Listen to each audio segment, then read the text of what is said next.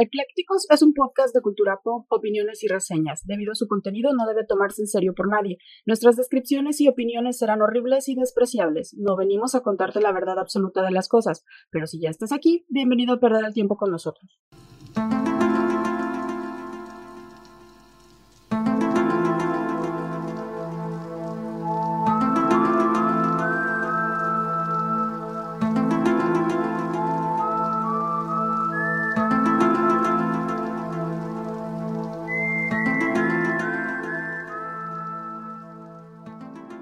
Hola, ¿qué tal? Bienvenidos a Eclécticos, este es su podcast favorito en donde hablamos de todo sin saber de nada.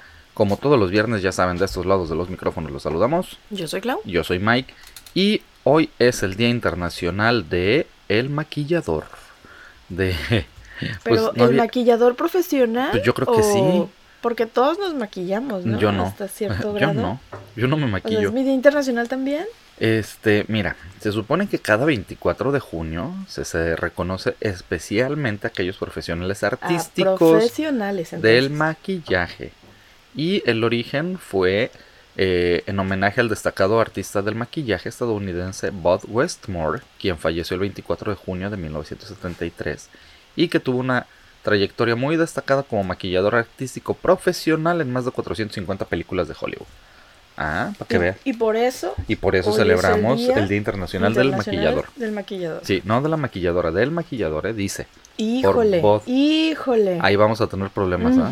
Ni modo, pero bueno, así es. Yo no hago los días internacionales y por mí, hoy sería el Día Internacional de las Pringles. si por mí fuera.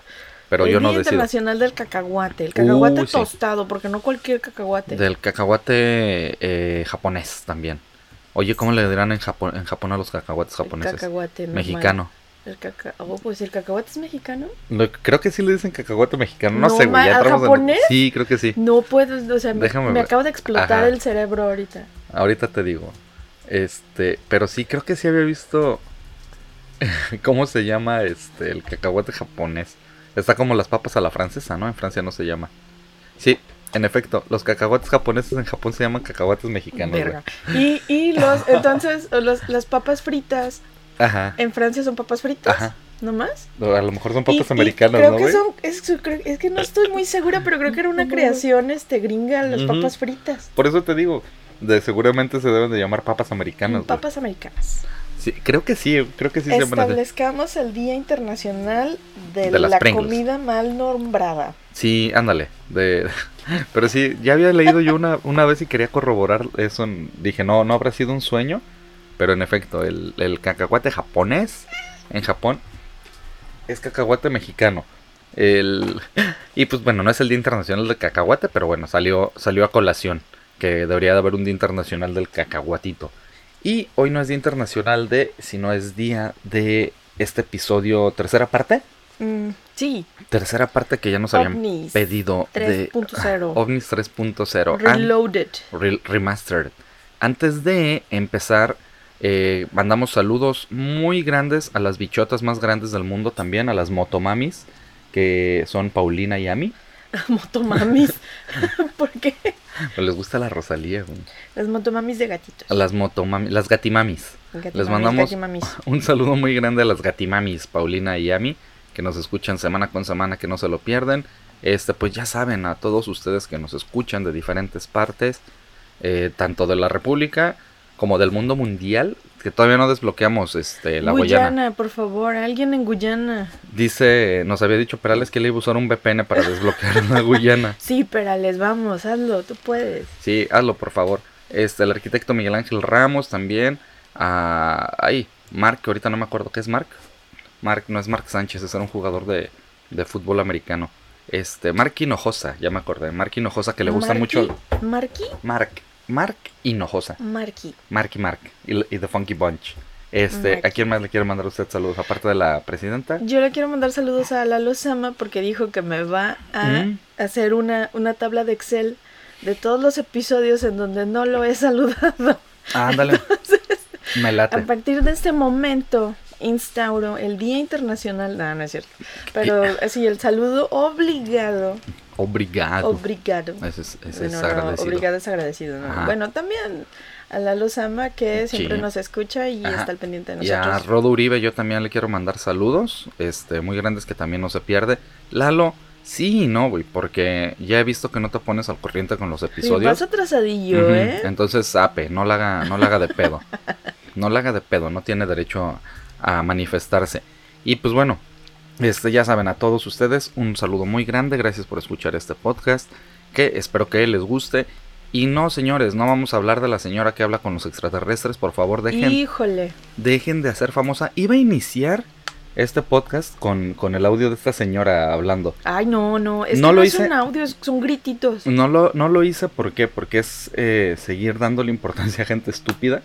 Entonces no lo hagan, por favor. Me, crecen el monstruo. Si lo, si lo siguen haciendo, entre más lo compartan y más lo hagan, siguen dándole importancia a esa gente. Entonces Pero no lo fíjate, hagan. no, no sé qué está peor. O sea, esa persona O los que este, se la creen. tiene esa creencia, no, o los que se burlan de ella. Mm, O sea, porque una cosa es que ella, ella existía, ella ha existido todo el tiempo, solo que la acabamos de descubrir en redes y eso la lanzó, o sea, se hizo viral, pero no quiere decir que ella lo hubiera hecho Mm. de manera voluntaria, vaya, es así bueno, como... sí. Yo creo que sí es de Pero es, manera es voluntaria. involuntaria su fama en este momento y lo peor es que ni siquiera es así como de... Ah, Yo creo que sí le está gozando, la neta. Pero bueno. Pues no, no creo. Dejemos de hablar de no. la señora de los aliens. Nada más quería decir que no, que Debate no la hagan. abierto No en lo este hagan, no lo hagan. momento. Ya, ya no lo hagan. No hagan que el monstruo crezca. No, pero que no ves que están investigando ahorita que dice que son como ruiditos este No, sumerios güey, y que no. quién sabe Ya qué. calla, no voy a, no, no me hagas, no voy a caer, en- como diría, Especial de la señora como que diría el cabecita de algodón, no voy a caer en provocaciones. No. Bueno, yo nada más creo que, o sea, pues pobrecita, si ella quiere hablar con los alienígenas así, ¿a ti en qué te... Te en lo qué hocico te- ya. Te lo ¿En qué te afecta? A mí no me afecta en nada. Señora, siga hablando con los alienígenas. Ya no voy a decir más al respecto. Sigue mandando saludos mejor. Bueno, Porque si no, este debate nunca va a acabar. Y, yo me voy a enojar. Muy probablemente. Eh, no me voy a enojar, pero sí me. no sí me voy a enojar, pero ya me enojé. No, no me voy a enojar, pero me voy a callar. No, pero, ay, es que te digo, para mí es eso, en- eh, seguir este, dándole importancia a esa gente que no deberíamos. Es más, prefiero darle más importancia a esa gente que habla con los alienígenas Que Alfredo Adame. que a las Kardashian. Así, eso sí, sí, así. sí, sí, sí. A todos los shorts de Acapulco Shore y todas esas jaladas. Eso sí es cierto. O, Alfredo Adame. Por eso existen, existen por nuestro morbo. Démosle importancia a la gente que habla con los ovnis y no a Alfredo Adame. Démosle importancia a este podcast. Hablemos de, Jaime Maussan. Ah, señorón Jaime Maussan. Pues en algún momento este señor que, que se involucró mucho, ¿no? Es como la máxima figura de, En México, de sí. En México de la ufología. Pero yo creo que, o sea, es que ha hablado tanto tiempo de alienígenas. Fácil lleva unos 20 años o más Ajá. hablando de alienígenas. No quiere decir que sea el mejor exponente, no, No. quiere decir que sea el que El más que sabe de aliens y que, y que, ajá, o que tenga la verdad, pero simplemente, o sea, tanto tiempo Pues- hablando, dando difusión, consiguiendo material, viajando. eh, creo que, pues ya, ¿no? O sea, Yo Día Internacional de Jaime Maussan. Sí, mejor. sí, Sí, sí. voy- voto. Más Jaime, Jaime este, Maussan necesita. prioridades. Ajá. Sí, voy de acuerdo, eso sí. Voto, voto a favor. Y pues bueno, en este episodio les traemos algunas historias. eh, en mi caso, probablemente déjame hacer la, la advertencia antes de iniciar. Spoiler. Que ah, probablemente este episodio se alargue un poquito, ah, más de lo normal, por este, por las historias, ¿no? Son, de hecho, creo que son dos historias solamente las que vamos a mencionar sí, hoy. tú una y otra. Este, y pues probablemente sean largas, pero son muy interesantes ambas, ¿no? Este, una muy explorada, la otra un poquito para mí desconocida, pero bueno, ya la, ya la contarás a continuación, ¿no? Entonces, pues, ¿qué te parece si te arrancas de una vez? ¿Te la ¿Quieres vas arrancando? yo? Sí, porfis. Ah, bueno, pues. Entonces, yo voy a hablar de un caso que me topé que nunca había visto, que es extraño porque normalmente cuando hablamos de, eh, digamos que experiencias ovnis o de gente abducida o de eh, avistamientos, casi siempre son eh, Latinoamérica, Mm. Estados Unidos, unos poquitos en Inglaterra que no han salido tan bien a la luz y por Mm. ahí en Australia. Entonces, eh, ¿por qué? Porque casi siempre, digo, también eh, el, el por qué mucha gente de, la- de los que no son creyentes en ovnis dicen, es que siempre pasan en lugares bien remotos, es que se le aparecen a gente que no trae un celular para tomarles foto y nada más tenemos como que el, el relato de lo que vieron y pueden inventar cualquier cosa. Es cierto, pero también, aunque traigamos el celular todo el tiempo, si tú ves algo así, como que te desubicas y no, Mm. no creo que, es más, si me pasara, No creo que en ese momento yo pensara en tengo que tomarle una foto o tengo que tomar un video, o sea, salvo que durara más de un minuto o dos, pero a veces son, son eventos muy muy, rápido. rápidos, son fugaces, sobre todo cuando ves las luces, ¿no? Y ya cuando tienes estas experiencias de abducción, pues también sí se ha dado mucho y por eso muchos este, no creen en, estas, en estos avistamientos o en las abducciones porque dicen, ah, es que el relato lo obtuvo un psicólogo que lo que, el- que investigó ah, basado en este, regresiones o en este hipnosis. Y durante la hipnosis tú puedes insertar una idea. Entonces eso da pie a muchos debates y a que Ujú. digan sí, no, lo que sea. Pero este caso en particular que les traigo me llamó mucho la atención porque, este, para empezar es en Japón. Ok. Y es muy raro, para mí yo nunca había escuchado No de es un, caso en Japón y de hecho los japoneses, aunque los aunque los llegaran a ver los alienígenas, yo creo que, o sea, como que ellos mismos en su forma de ser dirían, "No, no lo voy a hacer público, porque Mm. van a pensar que estoy loco o porque me van a tachar de de no sé, de, de De mentiroso. mentiroso. Ajá. Entonces tiene mucho que ver con su- la forma de ser de los japoneses, su cultura, el hecho de que no se difundan tanto estos casos. Pero en el caso de el, el ovni de Hitachi no Kuni, este, que es el que voy a hablar ahorita, vamos a ver por qué tiene tanto eh, como credibilidad basado en las descripciones y sobre todo la época. ¿sí? Entonces, el ovni nipón data de 1803. What? 1803. Ok. Entonces estamos hablando de registros históricos Sí. que eh, ahorita vamos a ver por qué algunos también este detra- detractores dicen, no, no fue un ovni, fue otra cosa. Es que casi todos son del siglo XX cuando Ajá. tenemos este, los registros de, de avistamientos, abducciones y demás, casi siempre son del siglo XX. Y, y sí hay ah, algunas personas, eh, hay por ejemplo un viejito en una prefectura, no recuerdo, pero lo vimos en un documental de Vice, que el güey este, tomó una fotografía en los 70s y a raíz de esa fotografía se obsesionó con los ovnis, dejó su trabajo y abrió un museo de alienígenas, bueno, de ovnis en, en- en una prefectura y él va recu- recuperando información, la mayoría de Estados Unidos, pero, pero en su museo él, él presenta y hace las maquetas de todas las naves que ha visto o de las que ha recibido fotografías y, De los que tienen y- información. ajá, entonces sí hay gente este, que está interesada en el fenómeno ovni en Japón también, pero son los, los menos, ¿no? Son muy poquitos. Bueno, en 1803, en la actual prefectura de Ibaraki, un extraño vehículo con forma de disco llegó a la costa y en su interior se- eh, de su interior surgió una hermosa mujer ataviada con ropas extrañas que llevaba una caja. Ok. Entonces, eh, es la- los pescadores, porque, o sea, Japón ya ves que es un conjunto de muchas islas y eh, en la mayoría de los casos eh, una de las actividades, digamos, primigenias que tienen es la pesca. Entonces, este, lo primero que vieron estos pescadores fue a una mujer descender de una nave extraña para ellos, porque en, ning- en ningún momento dicen de un barco, Ajá, dicen son de una, nave. nave, ajá. Desciende de una nave y lleva una caja. Esta caja ella la trata como con mucho cuidado. Es una pequeña caja blanca, yo me imagino que como una caja de zapatos, más o menos de ese tamaño. Era el Tesseract. Y, y este. Yo me lo imagino así más bien como el Tesseracto. La nave tenía inscripciones en, en, eh, como de figuras geométricas, como algún tipo de, de Como otro lenguaje. como, ajá, o sea, no sabían ellos si era eh, algún idioma que desconocían o si era algo decorativo en la nave, Ok. Pero, pero sí hacen mucho hincapié en que la nave estaba decorada, tenía, estaba fabricada a base de metal, cristal y este, y varios tipos de maderas, lo mencionan así. Entonces, bueno. Bueno, a lo mejor ellos veían como que si fuera madera porque para la época no desconocían a lo Eh, mejor o algunos, sea, a lo mejor algunos fue materiales. Ajá. Lo primero que dijeron, esto ha de ser madera, Sí, pero podría ser algún tipo de metal Ajá. o desconocemos, ¿no? A lo mejor era fibra de carbono, ¿no? Y ellos pensaban que... Y lo que le hace tener tanta eh, validez este relato que algunos lo toman como leyenda por la época, o sea, porque es muy antiguo, pero hay más de ocho escritos que lo, que lo transcriben de testigos directos del hecho. Eh, todos estos relatos se, se, digamos, se unieron en un compendio en el que se llamó El extraño caso de Otsubure de Itachi no Kuni. Este, esto se desarrolló durante la época Edo. mm, La época Edo es un periodo de tiempo en Japón que va del 24 de marzo de 1603 hasta el 3 de mayo de 1868. Eh, la historia de Japón se divide en diferentes eh, periodos y este periodo Edo en específico tenían la costumbre de que como llegaban muchos eh, extranjeros perdidos eh, a las costas de Japón podrían ser rusos, podían ser vikingos, podían ser personas extraviadas.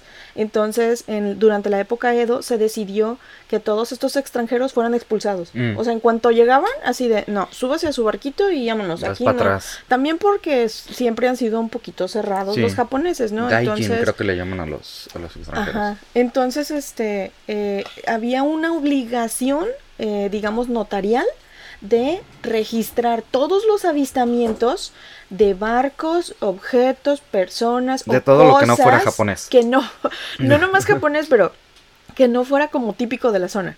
Entonces se llevaba ese registro y de ahí que exista tanto, eh, tanta evidencia, al menos histórica, de este avistamiento en específico. Este, en esta se narra la imposibilidad de que los lugareños, al, al no poderse comunicar con la mujer, y describen los misteriosos símbolos escritos en el interior de la nave. Pero muchos dicen que podría ser nada más que un simple caso de un barco a la deriva. El escritor que es Tanaka Kazuo, profesor emérito de la Universidad de Gifu, lleva muchos años investigando la leyenda en Otsuru, Utsu, Utsurobune. Eh, y pues no se entiende muy bien por qué le atrajo tanto la historia, pero puede ser que, o sea, es que hay cosas que te llaman tanto que no importa que hayas estudiado, te dedicas a, a investigarlo. Te obsesionas. Él, por ejemplo, Ajá. él es ingeniero electroóptico. Ok. Y sin embargo, ahorita ya es escritor, investigador y del fenómeno ovni, o sea, igual que Maussan, ¿no? O sea, nadie te entrega un título de investigador es que paranormal. se convierten o en expertos. Exacto, porque cualquiera es experto. Nosotros somos expertos paranormales, ¿eh? O Expertos sea, en ovnis. Sí, estudiamos otras cosas, pero somos expertos A paranormales. huevo. Ya de tanto, de tanto Entonces- que eh, investigamos estas jaladas, ya nos volvemos expertos. Pues este ingeniero eh, dijo, no, me, no manches, esta historia está bien loca y voy a empezar a investigarla. Y de hecho todo esto surge, fíjate cómo comienza. Comienza con no el puedo. incidente de la secta Aum de 1995. ok, a ver. Dice que los líderes de la secta eh, habían saltado a la fama mundial por la supuesta capacidad de levitar y las profecías que daba su fundador Asa- Asahara Shoko, que es el güey que lanzó el Ah, es el gasarín. ajá, Simón. Entonces, esto se dio en el 95 cuando descubrieron la secta y los planes, pero también acuérdense que esta secta, además de tener esta cuestión religiosa, tenían una rama completamente dedicada a la investigación científica y querían desarrollar armas y querían desarrollar cápsulas del tiempo y querían desarrollar un montón de cosas, pero pues porque, no sé, como que en esa onda iban. ¿Te, te fijas que ahorita coincide, eh, perdón, voy Sí. a hacer elipsis. Elipsis. elipsis. Eh, con Stargate, la secta esta también de finales de los 90 mediados, cuando se suicidaron, coinciden en, en la creencia también en, en la vida extraterrestre y en que va a venir una nave a llevárselos y demás. Coinciden en lo mismo si te fijas. Sí, No porque sé. en, en lugar de ver, ver o pensar en una deidad así Ajá, como... Ellos lo ven como, como una inteligencia como superior. una inteligencia superior. Ajá. Ajá. o sea, Digo, no, no tanto como un dios, ¿no? O sea, lo ven como una cuestión un ser tecnológica, supremo, pero un ser supremo con avanzado. capacidades avanzadas de inteligencia. Pues bueno, entonces eh, él empieza a investigar el caso porque se encuentra re- eh, reuniendo todo tipo de documentos con información sobre los ovnis en Estados Unidos. También leyendas japonesas y otros temas con la idea de dar conferencias en la universidad en las que él podía considerar a estos como fenómenos sobrenaturales, pero vistos desde el punto de vista científico. Mm. Eh, mediante este proceso llegó a la leyenda de Otsurubune y dice Tanaka que eh, se trataba de un vehículo descrito en documentos de la época Edo semejante a un platillo volante, pero muy anterior a las primeras leyendas estadounidenses Mm. sobre ese tipo de ovnis. Los ovnis aparecieron en los medios por primera vez el 50s. 24 de junio de 1947, cuando la prensa informó al público sobre el llamado incidente Arnold, en el que un empresario estadounidense supuestamente avistó unos discos voladores. Desde ese entonces comenzaron a suceder los avistamientos por todas partes del mundo. De todos ellos, el más famoso El fue Roswell. el de Roswell, tú ya lo Que ya lo tocaste en su ajá. momento, que fue eh, precisamente un, se supone, una supuesta Un- nave un que se estrelló ajá. en Nuevo México. Sin embargo, este no existe hasta el momento evidencia, digamos, real Hay, hay muchos fanmates, hay muchas autopsias falsas, hay Sí, muchos también, ¿Ya lo tocaste tú? Pero, pero realmente no tenemos así como que aquí está la evidencia, este... Fehaciente, que, fehaciente que, que que- asegure que sí ah, existe. exacto. Ajá. Entonces muchas de, eh, muchos de estos misterios pues siguen sin tener una base real dentro de lo que conocemos como, digamos, investigación eh, Sí. confiable, Ah, ¿no? Por así decirlo. Entonces, eh, no obstante, los investigadores consideran que la leyenda de Otsurubune es un misterio basado en hechos reales, dado que se pueden consultar varias fuentes de la época que la recogen. Este aterrizaje, de hecho, fue registrado por los ninjas de Koga. Porque había ninjas, De la aldea. Mike. Sí, güey, es que- Había ninjas. Es que, es que obviamente tiene que haber, O sea, Japón, si tenía que haber ninjas no y samurái. tiene alienígenas, ninjas, eh, Güey, es el mejor mujeres con plot, cajas güey. blancas. Es el mejor plot de una película de los ochentas, güey. Los ninjas del espacio, güey. Hicieron unos payasos del espacio en los Eh, ochentas, sí, güey. sí, hicieron unos payasos. Güey, es el plot de Naruto prácticamente. Ah, Ahorita vas a ver por qué. Ajá, va- eh, ir para allá, que ahorita que dijiste la aldea con hoja, güey. Ninjas y todo el pedo. Sí, los ninjas de Koga. Koga, No con hoja. bueno, este... Llegó su Hokage. De hecho, el sombrero del Hokage es un ovni. Oye, sí es cierto. Bueno, de hecho, de todos los los sombreritos, así como el de los vietnamitas, son ovnis. puede ser. Piénsalo. ¿Qué fue primero, el sombrerito o el avistamiento ovni? A lo mejor Ah. vieron la forma y dijeron, ah, eso puede ser un sombrero. ¿Ves? Yo soy experto Quizá. en ovnis y sé que... Estoy Están- segura que a que los nadie sombreros. se le había ocurrido. Ah, ¿ves? Igual el sombrero de charro está basado en un ovni. Si te pones a pensar, No. en la parte de arriba no y así es un platillo. No ah, nunca el- has el hecho volar un charro- sombrero así. El de charro no es aerodinámico. O sea, tiene como como. Kung Lao, el es que de Mortal acuérdate que está como que levantadito de un lado. Bueno, ya déjate de sombreros tú, déjame Los terminar. sombreros son ovnis. Se dieron en muchas partes del país, eh, en Japón, avistamientos similares al llamado Utsurubune, que también recibió el nombre, este, o, más bien que fue conocido ya a partir de ese momento con ese nombre, el Otsubune. El objeto principal de investigación de Tanaka fueron los documentos antiguos en los que se describe con ilustraciones, eh, aunque algunas, ah, co- como se mencionó al principio que es 1803, en algunas ilustraciones, porque ya ves que los japoneses también desde cuandísimo Sí. registran así también en, en Sus dibujitos, en, gráfico, pictogramas. en- ajá, este, algunos mencionan que es poquito después, o sea, como 1810, 1807, Ok, pero, pero estamos dentro de la de misma la- dec- ajá. década, ajá. Puede darse que la recopilación fue posterior y por eso, o el dibujo fue posterior al relato. Bueno, este, se produjo el incidente en la costa de Itachinokuni, en donde una hermosa mujer que apareció subida a un extraño vehículo y que cargaba en, en sus manos una pequeña La caja. cajita. Ajá. Existen otras obras de interés como el Oshuku Saki, que son los registros diversos de Oshuku, y el Hirokata Shihuki, que son los ensayos de Hirotaka, en donde existen registros de barcos a la deriva, que es una recopilación de artículos de autores japoneses, o sea, diferentes autores, sobre barcos extranjeros que en el pasado llegaron a la deriva Mm. a Japón o a otros países. Y se recopilaban la- toda la narrativa de ah, una persona de con cabello en la cara. Sí, o sea, y- de sus o sea, rasgos como sus físicos. rasgos, sus descripciones, cómo era el, el vehículo en el que llegaron, en qué condiciones llegaron, qué idioma hablaban, si es que lo conocían, Es si que, no, pues... fíjate, nada más así como para eh, imaginarnos, imaginemos, el como la llegada, por ejemplo, de los españoles.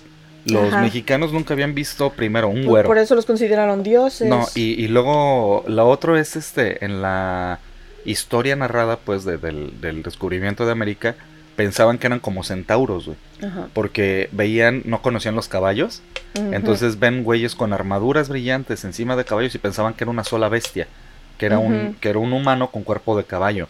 Entonces imagínate, en esa época cuando no se tenía el contacto con otras civilizaciones, pues tú veías llegar un güey. Imagínate que hubieran visto llegar a alguien este, de descendencia africana, este, Ajá, de ascendencia sí. africana, perdón, este, les hubiera sacado mucho de onda. Hubieran dicho, se quemó o no sé, ¿no? Algo así les O hubiera... es otra especie, ¿no? Ajá. Porque su piel se ve así. Ujú. Es de chocolate. Exactamente, ¿lo Ujú. mordemos? Ujú. No Hay que probar. Hay que probar. A, a mí lo que se me hizo muy padre de este caso en específico es que trae muchas ilustraciones, al menos trae cinco ilustraciones de diferentes autores, obviamente unas mejor que otras, pero en la mayoría de los casos viene este objeto que en, un, en la, la nave parece como una pelotita en unos y en otros parece más bien así como, como un literal el, el platito este del el que nos gustó, el, ah, el, el, UFO. de la yakisoba. Ajá. O sea, parece así como, como el platito este. de ahí lo tomaron. Y en todos aparece la mujer cargando la cajita. Y se ve como, como, como una tela muy vaporosa, por así decirlo. Como un manto. Eh, ajá, como, como una capa, como un manto, no sé.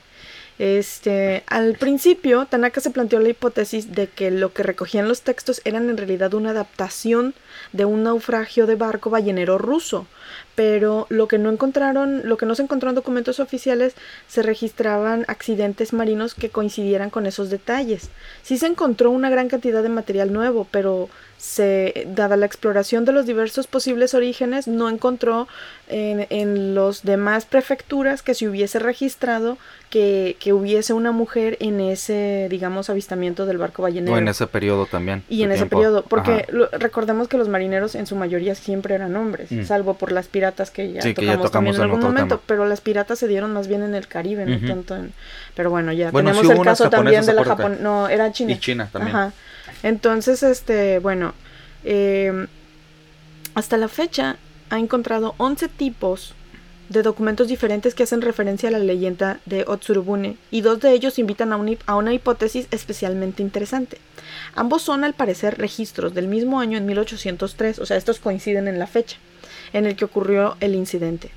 Uno de ellos es el llamado documento Mito, que es propiedad de un viejo coleccionista de documentos que vive en la ciudad de Mito.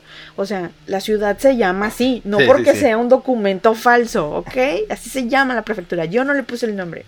Entonces, Tanaka se dio cuenta de que la ropa de la mujer de la imagen se parecía a la ropa de la diosa Sanreishon de Shofuku, un templo de la ciudad de Kamisu en Ibaraki, dedicado al culto de la sericultura. Y es eh, esta cultura que gira alrededor de la cría de la, del gusanito de seda Ah, ok, ok. y de toda la eh, fabricación del telar de seda. O sea, básicamente que sus, sus telas eran como de seda. Exacto. Entonces dijo, a ver, esta imagen se parece mucho a la representación de esta diosa en esta prefectura. Eh, ellos empezaron a relacionarlo precisamente con la leyenda eh, relacionado al nacimiento de este, la, la diosa Shanreishon, que se supone que está relacionada también con la luna, y a la vez relacionada con una estatua de Buda en el templo de Shofuku que también mostraba el mismo motivo. Entonces él empezó a ver como que, a ver, Como espérate, similitudes entre... hay similitudes entre las deidades que presenta la región y la descripción de esta mujer. Se trata de una leyenda en el que la princesa que viajaba en una barca que tenía forma de capullo, que es más o menos así Oh, como la sí, forma Era como ovoide. como ajá, como aplastadita, Como como, un un huevito. ovni, o bueno, sí, Como, como, como un si huevito fuera- apachurrado. ¿Sabes cómo se me figuraban esas il- ilustraciones? Un poquito como las cestas de mimbre. Como... Ajá, co- como, pero tapada. como un Moisés. Ajá, como un Moisés, Ajá. exactamente. Pero tapada. O sea, con tapita. Bueno, se dice que ella viajaba en esta barca en forma de capullo hecha de troncos desde la India y flotaba a la deriva hasta Itachi no Kuni, y antes de ascender a los cielos otorgaba los secretos de la sericultura a un matrimonio del lugar en forma de agradecimiento por haber cuidado de ella. Hay varias diferencias en la ropa de la mujer representada en los 11 documentos encontrados hasta ahora, y la única descripción que denota una clara conexión con la leyenda es el documento de mito. O sea, hasta el momento es lo único. Pero entonces ya nos estamos metiendo en una cuestión de una leyenda sobre una diosa bajada a una realidad de un avistamiento Sí, y ya, encontrando ya, similitudes. Aquí cambia el contexto de ser un avistamiento extraterrestre a una deidad, ¿no? A una a Y es mitología. que, ¿Cuál sería la diferencia? Pues es que, es que está lo mismo que si nos vamos a Egipto, con todas las representaciones que tienen en sus jeroglíficos, que muchos, este, bueno, si ven His- History Channel, sobre todo todos son, este, al- los, los aliens lo hicieron, ¿no? Alienígenas.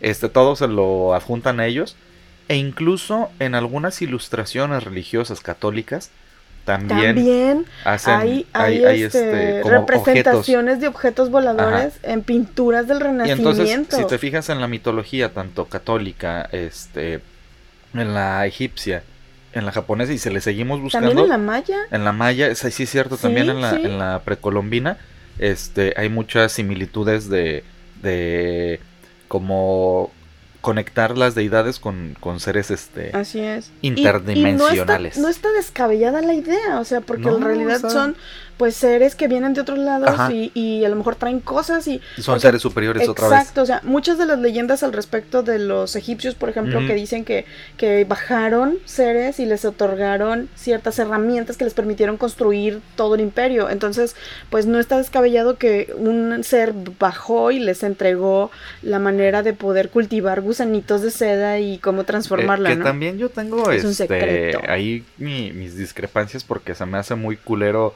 quitarles mérito a los egipcios de, de cómo fueron desarrollando su tecnología, ¿no? O sea, también se me hace de repente O así sea, como sí diciendo, lo hicieron ellos, man, pero les ayudaron. Por eso, pues sí, se- sí se me hace así como Por de, "No, eso, fueron- joven, por eso". eso". Bueno, Tanaka cree que la gente de Shofuku pudo haber usado la historia para promocionar el templo cuando surgió la historia de Utsurubune en Kashimanada. O sea, sí, pero no. Puede ser que haya sido fabricado o puede ser basado en hechos reales para promocionar también las eh, vi- visitas al templo Mm. y, y la, la compra y venta de la seda. Una buena estrategia publicitaria. Exacto. Como la iglesia Por eso, exactamente. Otro registro importante es el documento Banke, en poder de Kawakami Kinshi, que es un investigador de ninjutsu. Ninjutsu. Ninjutsu. Y artistas marciales heredero del estilo Koga de ninjutsu. Si no utilizan la técnica del borracho, no quiero. No quiero nada. No, pero eso no es ninja, eso es, eso No es importa. kung fu, ¿no? No importa. ¿Es Si no fu? utilizan, si no utilizan la técnica del borracho como el maestro borrachón de Jackie Chan, no quiero nada. Pero eso es otra técnica. No me importa, Es quiero una la técnica, secreta. Sin embargo, en el documento Banke figura, en lugar del nombre Ogasawara, el nombre actual. Cuando le pregunté, o cuando le preguntó al profesor Kawakami, le contestó que debieran de ser el clan Banke. O sea, ya tienen diferencias de este nomenclatura. Y eso es lo que hace que haga tanto ruido la historia. Y luego cambian también la- la- el nombre de la playa en donde encontraron el objeto. Mm. De ser cierto, el documento no contiene falsedades, pero sí incongruencias, y podría decirse que resulta más efectivo como fuente. Pero es que ya lo habíamos platicado de que los, lo- la historia oral va cambiando precisamente. Sí. Y, y luego aparte estás hablando de 1800, ¿no? sí, y de Entonces hecho, siempre, siempre tiene esas discrepancias por lo mismo. uno de los historiadores refutó el hecho de que el cambio de nombre, porque en realidad la playa sí se llegó a llamar de esa forma, Mm. pero eventualmente se le reconoció con otro y actualmente lo mantiene. Entonces, pues es como cuando, o, o sea, simplemente... Los nombres de las Los calles. nombres de los estados, por ejemplo, que, que de repente ya no, no eran así, se llamaban de otra forma y luego ya les ponen el nombre oficial y bueno, cositas de esas, ¿no? Que no necesariamente son incongruencias, pero sí variaciones. Y para muchos no creyentes es así como de, ajá, ahí está la prueba de que error. no es cierto. Llega, llega la gente inteligente internet. No es cierto porque antes la playa se llamaba Chipingolillo y ahorita ya no se llama así, se llama Boca de Pascuales, ¿no? Ajá. Cállese, señor. Disfrute la chingada playa. Usted diga, como, llámela como se llame. Bueno, en una ocasión, el folclorista eh, Yanagita Kunio concluyó que la leyenda de Otsurubune carecía de fundamento. Pero la historia del extraño barco de Icha- Itachi no Kuni es claramente diferente de las otras historias que se han transmitido por todo Japón. En primer lugar, identifica el año 1803 como la fecha del suceso. También resulta extraño que todos los documentos describan y representen en imágenes concretas la forma del disco del vehículo. Da la sensación de estar basado en un hecho real. Sin embargo, dado que se trataba de una época de aislamiento, si ocurría un naufragio de algún barco extranjero o desembarcaba en la costa alguna persona extranjera, los funcionarios debían investigarlo y habrían que- dejado documento al respecto. Lo que decías hace es lo que te decía de- del registro notarial en donde todo debía de avisarse. Cualquier anomalía, anomalía la tenían que ¿Sí? reportar. Ujú. Y en 1824, por ejemplo, se produjo un desembarco británico en Otsuhama, que contribuyó a que el año siguiente se decretara la, expul- la expulsión de todo barco extranjero. Y es por esto que quizá hubiera algún avistamiento en la costa de Kashimanada durante el breve lapso de tiempo. Mm. Es posible que esto esté relacionado con la antigua leyenda de Otsurobune. Del mismo mono- modo en que la ropa de la mujer varía eh, de acuerdo al documento. ya ves, te digo que son como siete versiones diferentes. Ajá. En una se ve vestida más, más bonita, en otra se ve así como media cochalotona. Pero también tiene que ver con la mano del dibujante. Pero a mí o me sea, interesa saber qué había en la maldita caja. Ya digan qué había en la maldita caja. La forma y el tamaño del vehículo que tenía forma de disco también difieren. Por ejemplo, el vehículo, según uno de los textos, medía una altura de 3.3 metros y unos 5.4 metros de ancho. Pero en otros medía alrededor de 10 metros y 5 metros de alto. Entonces, eh, todas estas variaciones pues también tiene que ver con ahí hasta dónde creo más o menos, porque no la midieron físicamente, o sea, la vieron. Sí, nada ese hacía el tanteo, más o menos. Como, cua- es. como cuando das la descripción de un sospechoso, ¿no? Medía alrededor de tanto. Así es. Dice, por lo menos debemos considerar que la persona que registró la leyenda o el suceso consideraba que la nave en realidad existió y que de verdad la vio. Los misterios que rodean al Utsurubune no terminan ahí. Lo más importante es quizás considerar qué significado poseen los misteriosos caracteres escritos en las paredes de la nave. Existe una teoría según la cual hay cierta similitud con los marcos denominados ranji, que son letras decorativas que se trazaban alrededor de una imagen, y que aparecieron en ukiyo de la época Edo, por lo que existe la posibilidad de que se trate tan solo de una decoración. Mm, Pero no se sabe si fue previo a o posterior a que empezaron a aparecer estos símbolos también en Japón. Por supuesto, no es totalmente imposible que algún día encontremos pruebas de que se trata de las letras usadas por extraterrestres, así como los jeroglíficos, o Sí, sea, que a lo mejor... ¿quién, quién les dijo, a ver, pon un pajarito? A lo mejor alguien, un extraterrestre vino y dijo, pone un pajarito para que yo le entienda un, que un es un que, pajarito. que vengan los, los extraterrestres y te des cuenta que todo su lenguaje es mediante jeroglíficos egipcios. Te vuela la maceta, ¿no? Imagínate. Que bajaran y esa sea, esa sea su, su escritura. Estaría bien perro. Pues está bonita, los jeroglíficos sí, son están muy bonitos, pero que esa sea, ¿no? Que sea, pues, güey, aquí se los dejamos. Y no, no lo han aprendido hasta Pero ahorita. no ves que, bueno, Estúpidos. muchos dicen que ahorita se comunican mediante los, la simbología y la geometría. Es que la geometría es sagrada, Ellos se Mike. comunican mediante la telepatía. ¿No ves que hacen los círculos estos de... Ah, sí. ¿Eh? Luego vamos a hablar de los círculos de Sí. las cosechas. Ajá, pero es un tema mucho más amplio. Este... Bueno, más de 140 años antes de que naciera la leyenda de los ovnis como la conocemos Mm. ahora en Japón, existía ya una leyenda que estimulaba la imaginación de esta manera y nos hace sentir aún con más fuerza la riqueza de la historia y la cultura japonesas. Porque sí está muy extraño que se haya registrado por diferentes personas, diferentes artistas la graficaron y luego la describieron. Se dice que esta mujer tenía alrededor de 18 y 20 años, bueno, para... Ajá, Ajá. O sea, la- así De de, tez. de, de primera vista. Ajá, pues o sea, como pequeñita, yo creo que la vieron como petit, ¿no? De tez muy pálida y cejas y cabello rojo. Ok, sí, no, no. y es eso en normal. Japón, o sea, No pelo normal. rojo, güey, ¿de dónde? Era irlandesa. La gente no comprendía su idioma, Era un leprechaun. ni sabían de qué país venía, o sea, porque lo primero para ellos fue pensar, pues es, o es una diosa o, o es una extranjera. Sostiene con sumo cuidado una caja de madera blanca y no trata de llamar la atención de nadie. En el texto se dice que la nave llevaba extrañas inscripciones y la imagen del encabezado es una sección de esa misma en la biblioteca de Bunko Iwase en la ciudad de Nishio, en la prefectura de Aichi. Nunca sabremos qué tenía en la caja. Maldita Mike. sea, yo quiero saber qué traía en la caja, chingados. No, pero los símbolos están bien padres. ¿Sí los alcanzas a ver? No, pero. es- son como. Es, es geometría. no, pero otra se vez. las, se las dejamos en para que la vean se ahí. en- las, se las ponemos en, los, en las redes. en las redes, ajá, y, y de verdad que parecen, parecen los símbolos de un ciclo de lavado en ropa, ¿no? O sea, Así se ven, pero porque es, es por geometría, es una A lo mejor eran las instrucciones de cómo, de cómo arrancar la nave. Un, un cuadrado, eran las velocidades, güey, Ándale. eh, así. Era, era el diagrama del, del motor. Y ese Para es que lo el supieran. avistamiento del ovni Qué, qué loco porque, como dices, este, para empezar 1800. Segundo, Japón, que no es muy común verlo. Este, yo sí creo por las características que a lo mejor venía de otro país y, y no sé, era una, era una balsa de rescate. Pero ella sola, ah bueno, si fuera una balsa de rescate Ajá, tal vez. a lo mejor. razón. Era- y, y en la cajita a lo mejor traía sus moneditas, o, o traía sus tazos, yo creo. Ahí venía, y por eso la, cuida, la traía con mucho cuidado. Ahí traía sus Pokémon. Ajá, traía sus tacitos ahí de, de Pokémon. Y por eso, o a lo mejor traía los tazos de los Tiny Toons.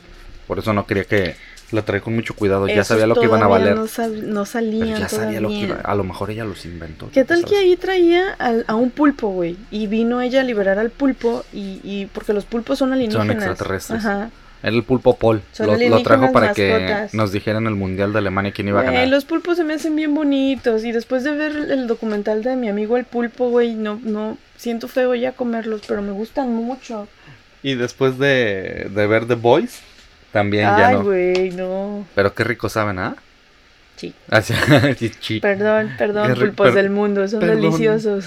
Que los manda es que soy tan sabroso. Es que como me es que soy tan sabroso, estoy tan sabrosito. Ay, qué bueno. Pues A nunca ver. sabremos qué habrá pasado con eso. Eh, pero yo quiero saber qué chingados había en la caja. Voy a, voy a investigar. Déjenos en los comentarios qué creen que había en la cajita. Sí, déjenos qué había en la caja. Ajá, ¿qué piensan que venía en la caja? Traía un pastel de Mickey, traía unos tenis Canadá, Ajá, traía unos Panam. Traía unas chanclitas. a lo mejor traía comida para gato. Ajá, quién sabe. Ahí, ahí háganse sus, ustedes sus, este, sus teorías y nos dicen qué piensan que venía en la caja. Se los vamos a dejar en, en Spotify para que nos digan ahí este, cuál, qué creen que venía ¿Qué había en la esa caja cajita. de- ¿Qué había en la cajita de la visitante alienígena?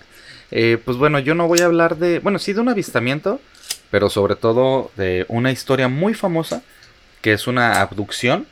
Eh, este caso, pues, yo creo que la mayoría lo ha de conocer y si no lo conocen deberían. Es el incidente Z Reticuli o conocido también como la abducción de Betty y Barney Hill. Betty Boop. Betty Boop. Betty y Barney Hill. Este, bueno, pues eh, estas dos personas eran un matrimonio estadounidense que llegó a la fama después de haber afirmado que habían sido secuestrados supuestamente por alienígenas. Entre, ese es un perrito rasgándose, no es un alienígena Soy. eh, que habían afirmado que habían sido secuestrados por alienígenas supuestamente entre el 19 y el 20 de septiembre de 1961. Esta historia, narrada por la pareja, comúnmente denominada, como les dije, la, la abducción de los Hill, este, fue el primer caso ampliamente publicitado de un supuesto secuestro extraterrestre y adaptado en el, un libro que fue un bestseller de 1966 llamado The Interrupted Journey o El viaje interrumpido. Ah. Y también hubo una película basada en ella, que por cierto se la recomiendo mucho ver, que es del año, eh, es producida por eh, Spielberg. ¿Es de este año? No, no, no, de ese Ah. año, del 60 y tantos. ya. y que se llama Encuentros cercanos del Ah, tercer tipo, o. Close Encounters en, en no inglés. gusta. Es, para la época fue muy buena. Bueno, pues esta pareja vivía en la localidad de Portsmouth, en el estado de Nuevo Hampshire, y Barney era empleado de correo, mientras que Betty era una trabajadora social. Este, ambos pertenecían a, a una congregación de los unitarios y eh, eran también miembros de la asociación antidiscriminación. ¿Por qué? Eran una Es- pareja interracial, eran ¿no? una pareja Ajá. interracial. Él tenía este Ascendencia... ascendencia etíope, si no me equivoco. Ah. Y este, y pues Y ella sí, para la época era así como de, ay, qué raro. Sí, pues para los 60 tenían que luchar mucho. No, no, digo, eso es nada más como nota de color. Nota de color, ¿no? Así. Contexto. Ah, nota de color. Ah. Ajá. Bom, bum, bum, ding, ding, ding. Salió sin querer. Uy. Bueno, pues la noche del 19 de septiembre del 61, esta pareja estaban manejando de regreso de la, a, a su localidad de Portsmouth después de haber estado de vacaciones en Nueva York y además de haber estado de vacaciones también en las provincias de Canadá de Ontario y Quebec. Como ya era tarde en la noche, había pocos autos en la carretera mientras viajaban hacia el sur. Eh, en esta carretera de la localidad de Grafton, de Nuevo Hampshire, y fue ahí donde supuestamente observaron un punto brillante de luz en el cielo. Así empezó. Mientras Ajá. venían manejando, observaron un punto en el cielo. Al inicio, ellos pensaron que estaban viendo una estrella fugaz. Nada más que se dieron cuenta que esta estrella fugaz, eh, en vez de bajar, de- decían ellos, caía hacia arriba, ¿no? O sea, eh, las estrellas Ascendía. fugaces, ajá, sí, pero eh, ellos lo dicen así, caía, Ah, caía hacia arriba. ¿Por qué? Porque tú ves una estrella cuando vienen, pues son fragmentos sí. que van bajando. Entonces ellos vieron como la estrella, pero yendo, yendo Pero, hacia el lado pero opuesto. desapareció también, porque ya ves que cuando ves la estrella fugaz la ves y luego desaparece. Se detuvo cerca este, de, la, de la luna porque había luna creciente. Y mientras que Barney seguía manejando, Betty, Betty pensó este, que estaba viendo un satélite artificial Ah, pues sí. y le pidió a Porque Barney era que... la época también de que estaban lance y lance cosas y globos aerostáticos y dijo, sí, Sí, dijo, puede ser esto un satélite, ¿no? Eh, Tú ves cualquier cosa rara, te ha pasado a ti, ¿no? Que de repente ves una luz en el cielo y dices, no, no puede ser esto, o sea, está raro. yo te he dicho, mira, estoy viendo un ovni tú es un avión.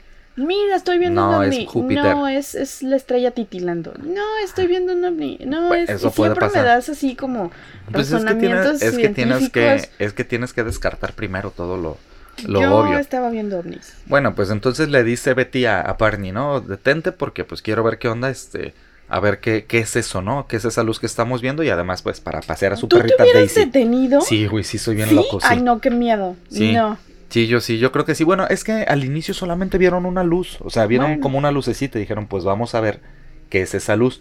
No vieron tal cual este algo más hasta Pero después. no piensas así como, si has visto este pez que vive en las profundidades que tiene Ah, como no, una linternita. No voy a ver un ¿Y qué pez. tal en- si, no, pero qué tal si esa lucecita es la cosa que ya es para que llame la atención y atrás Y hay un vayas, monstruo ¿no? que te va a comer somos y tú como- vas, o sea, no. Como los bichos que van hacia la luz. Sí, no. Yo creo que sí, no casi vayan todos lo a la haríamos. luz, no, vayan a la luz. Entonces le dice Betty a Barney, no, párate porque quiero ver la lucecita y además quiero pasear a tantito a Daisy, que era su perrita que traían. Este, pues dice Barney, ok, nos vamos a bajar, pero él ya sabía que había avistamientos de osos cerca de esa área. Osos. Osos, ajá. Entonces Barney tenía una pistola en la guantera y se baja con la pistola, ¿no? Este, para decir, pues ok, sí nos bajamos tantito, pero hay que estar preparados, ¿no? Eh, Mientras se bajaron, Betty continuaba observando el objeto con unos binoculares que traían, porque recuerda que nada de vacaciones, Ah, que se dice que estos binoculares eran de 7 por 50, entonces sí tenían bastante aumento. potencia para, para poder eh, ver, ver a las distancias, ¿no? Y entonces mientras estaba observando el objeto, veía que el, que el objeto se, ve, se movía delante de la cara de la luna y entonces empezó a emitir luces multicolores. O sea, ya no fue nada más el- una lucecita brillante, sino luces diferentes de colores que, que empezaban como a centellar, ¿no? Era un avión. Barney, eso, pensó Barney, ¿no? Yo creo. Barney no había observado bien la nave y pensó que la luna, la, la luz, perdón, provenía de una aeronave. Ajá. Eh, dijo como yo, no, Sí, es un avión. Es un avión. Sí, es un avión. Este, por su parte, eh, Betty dijo, no, como que está raro. Y no, no es, ¿no? O sea, una Betty era una Claudia cualquiera.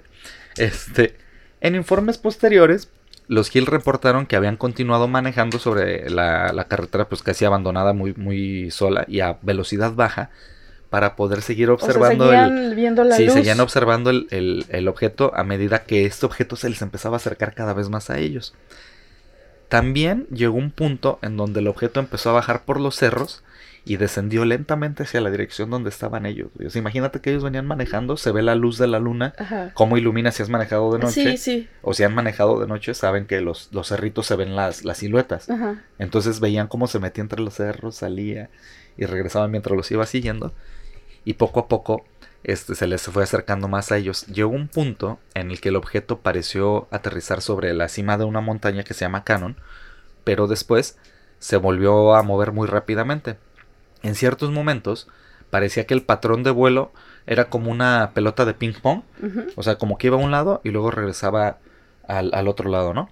Y este, pero se empezó a aproximar cada vez más rápido al vehículo de, de los Hills, como que empezó a hacer un vuelo de reconocimiento y ya después dijo, ok, ya nos vamos acercando, ¿no?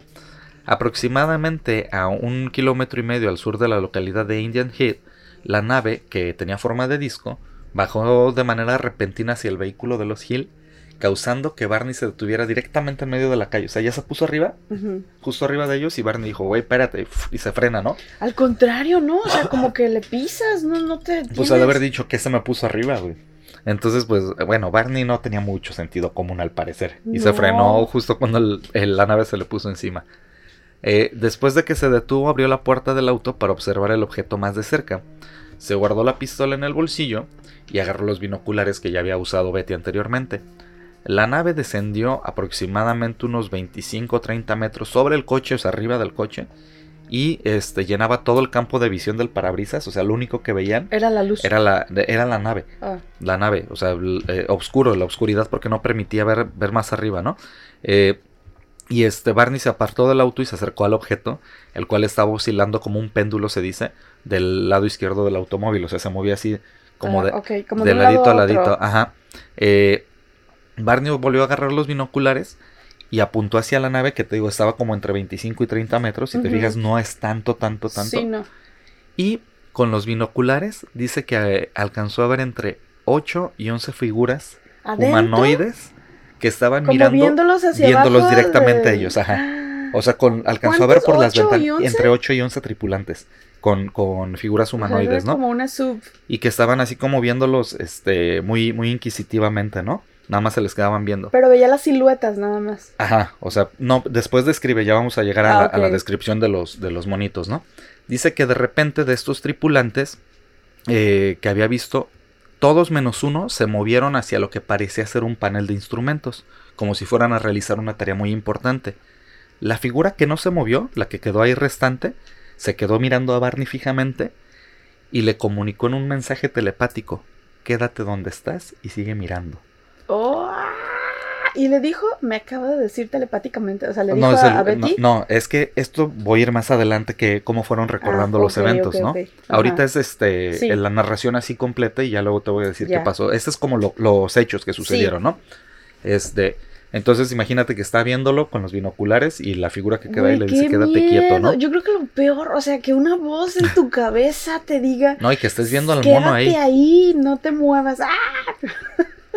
Después de que le, le dice telepáticamente esta voz así de quédate quieto y sigue mirando, en ese momento de los costados de la nave salen como dos aletitas, como lo que hemos visto a veces como las rampas, Ajá. este, y empiezan a aparecer luces rojas por los lados de la nave y desciende una estructura de la parte inferior. Sin hacer ruido, la nave se acercó a una distancia que Barney calculó más o menos entre 15 y 20 metros sobre su cabeza, o sea, ya bajó más, Sí. y unos 15 a 30 metros de distancia, o sea, más adelante de él, que acuérdate que le tapaba todo el parabrisas. Sí. ¿Te das de cuenta que se le pusieron enfrente, no? Como Sí. cuando te bloquea alguien, ¿no? Este, de repente, y dicen que pues obviamente Barney con el miedo que tenía, se quitó los binoculares y corrió de regreso al vehículo y le dijo, nos van a capturar, le dijo a Betty. Y vámonos, ¿no? Sí. ¿Se subieron al auto? Ajá, antes de, de meterse al auto, o sea, sí, sí se metieron, pero antes eh, Barney volvió a observar el objeto que cambió de, ubicas- de ubicación hasta que se puso directamente sobre de ellos, ya no al frente. Ajá. Este, mientras Barney le decía a Betty que mirara hacia el cielo buscando dónde estaba. Ajá. O sea, para ver, güey, dónde nos está siguiendo, ¿no? Dijo, salte por el quemacocos y dime dónde están. No, ella bajó la ventanilla y estuvo mirando hacia arriba, pero nada más veía oscuridad. Fue entonces cuando Barney tuvo miedo de que el objeto pudiera encontrarse tan en la posición así sobre ¿Tan de cerca? ellos que estuviera bloqueando la visión de las estrellas. Ah, Que ok. por eso Betty no veía nada, veía oscuro porque ya el, el platillo venía este, sobre de ellos, Ajá. siguiéndolos, ya, ya Mientras él manejando. conducía. Mientras él manejaba. Se dice que eh, casi al momento de que venía manejando y que sintieron que estaba arriba ya la nave, empezó una serie de sonidos mecánicos que parecía que venían saliendo de la parte de atrás del automóvil. O se empezaron a escuchar como ruidos de la parte de atrás. Dice que Betty sacó la mano para tocar el metal de la puerta en la que venía del pasajero, como que esperando sentir cierta descarga estática o algo por el, por el ruido, Ajá. por el ruido que venía, pero solo sintió mucha vibración. Ajá. Dice que los Hill después dirían que experimentaron síntomas de un estado de conciencia alterado que había dejado sus mentes este, como adormecidas y que también en ese momento sintieron una sensación de hormigueo a través de sus cuerpos y que cuando pasaron a través de la localidad de Plymouth otra serie de sonidos como tipo bip, o sea que empezaron a escuchar como bip, Ah. Bip, bip, bip, como un radar, Como un rastreador. co- ajá, como un radar, parecían proven- provenir de la parte de atrás del auto. Este, se dice que Barney otra vez detuvo el vehículo y que eh, ya que observó y todo, empezó a manejar como erráticamente de un lado eh, al otro de la carretera como para decir de dónde viene este sonido, ¿no? O sea, empiezas a hacer como, como zigzaguear. Y este, eh, no pudo identificar de dónde venía el zumbido, pero dice que no puede como volverlo a recrear, o sea, que es un sonido tan extraño que no lo puede, o sea, como... no lo puede referenciar a no nada lo que haya referenciar, no, antes. no como el beep, ¿no? Ajá. O sea, que era un sonido tan, tan extraño y tan nuevo que no, no, no lo podía reproducir este, de, ninguna, de ninguna manera.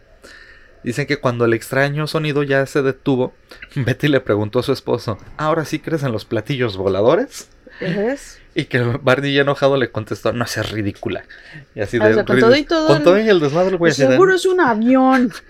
todavía, sí, que vio todo el, todavía que vio todo Sí, el desmadre. Barney, seguramente. Le dije, no.